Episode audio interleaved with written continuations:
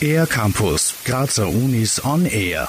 Elektrofahrzeuge schonen die Umwelt, haben aber eine beschränkte Reichweite und brauchen relativ lange zum Aufladen. Die Lösung? Ein neues Schnellladesystem, welches das Stromnetz entlastet und noch einiges mehr kann erzählt Armin Buchreutner vom Institut für elektrische Messtechnik und Messsignalverarbeitung der TU Graz. Eine E-Maschine kann sowohl als Motor als auch als Generator eingesetzt werden. Das heißt, wenn man Strom in diesen Speicher hineinschickt, dreht sich die Schwungmasse schneller, schaltet man den Strom ab, so dreht sich diese Schwungmasse konstant weiter und wenn man zu einem späteren Zeitpunkt wieder Strom benötigt, dann wird einfach die E-Maschine in den generatorischen Betrieb umgeschaltet und die Schwungmasse kurbelt einem quasi diesen Generator an und erzeugt somit Strom. So funktioniert der an der TU Graz neu entwickelte Schwungradspeicher. Der soll in Zukunft als Puffer eingesetzt werden, Strom aus erneuerbaren Quellen zwischenspeichern und somit das Stromnetz entlasten. Das Ziel des Forschungsprojektes Flygrid ist also ein flächendeckendes Schnellladenetzwerk.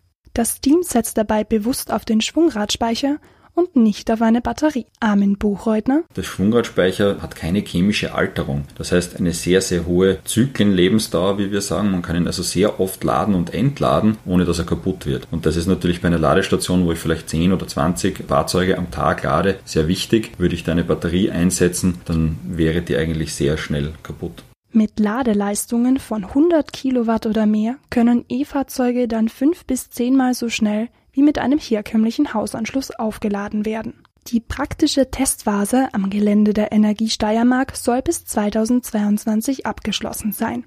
Danach will man das Ladekonzept vielseitig einsetzen für Verteilerflotten wie zum Beispiel DHL oder so weiter oder eben im öffentlichen Nahverkehr. Also das sind jetzt diese sogenannten Use Cases, wo wir jetzt schon wissen, dass es auf jeden Fall Sinn macht und die anderen Use Cases wie im privaten Bereich oder halböffentliches Laden irgendwo im innerstädtischen Bereich, diese Szenarien werden gerade evaluiert.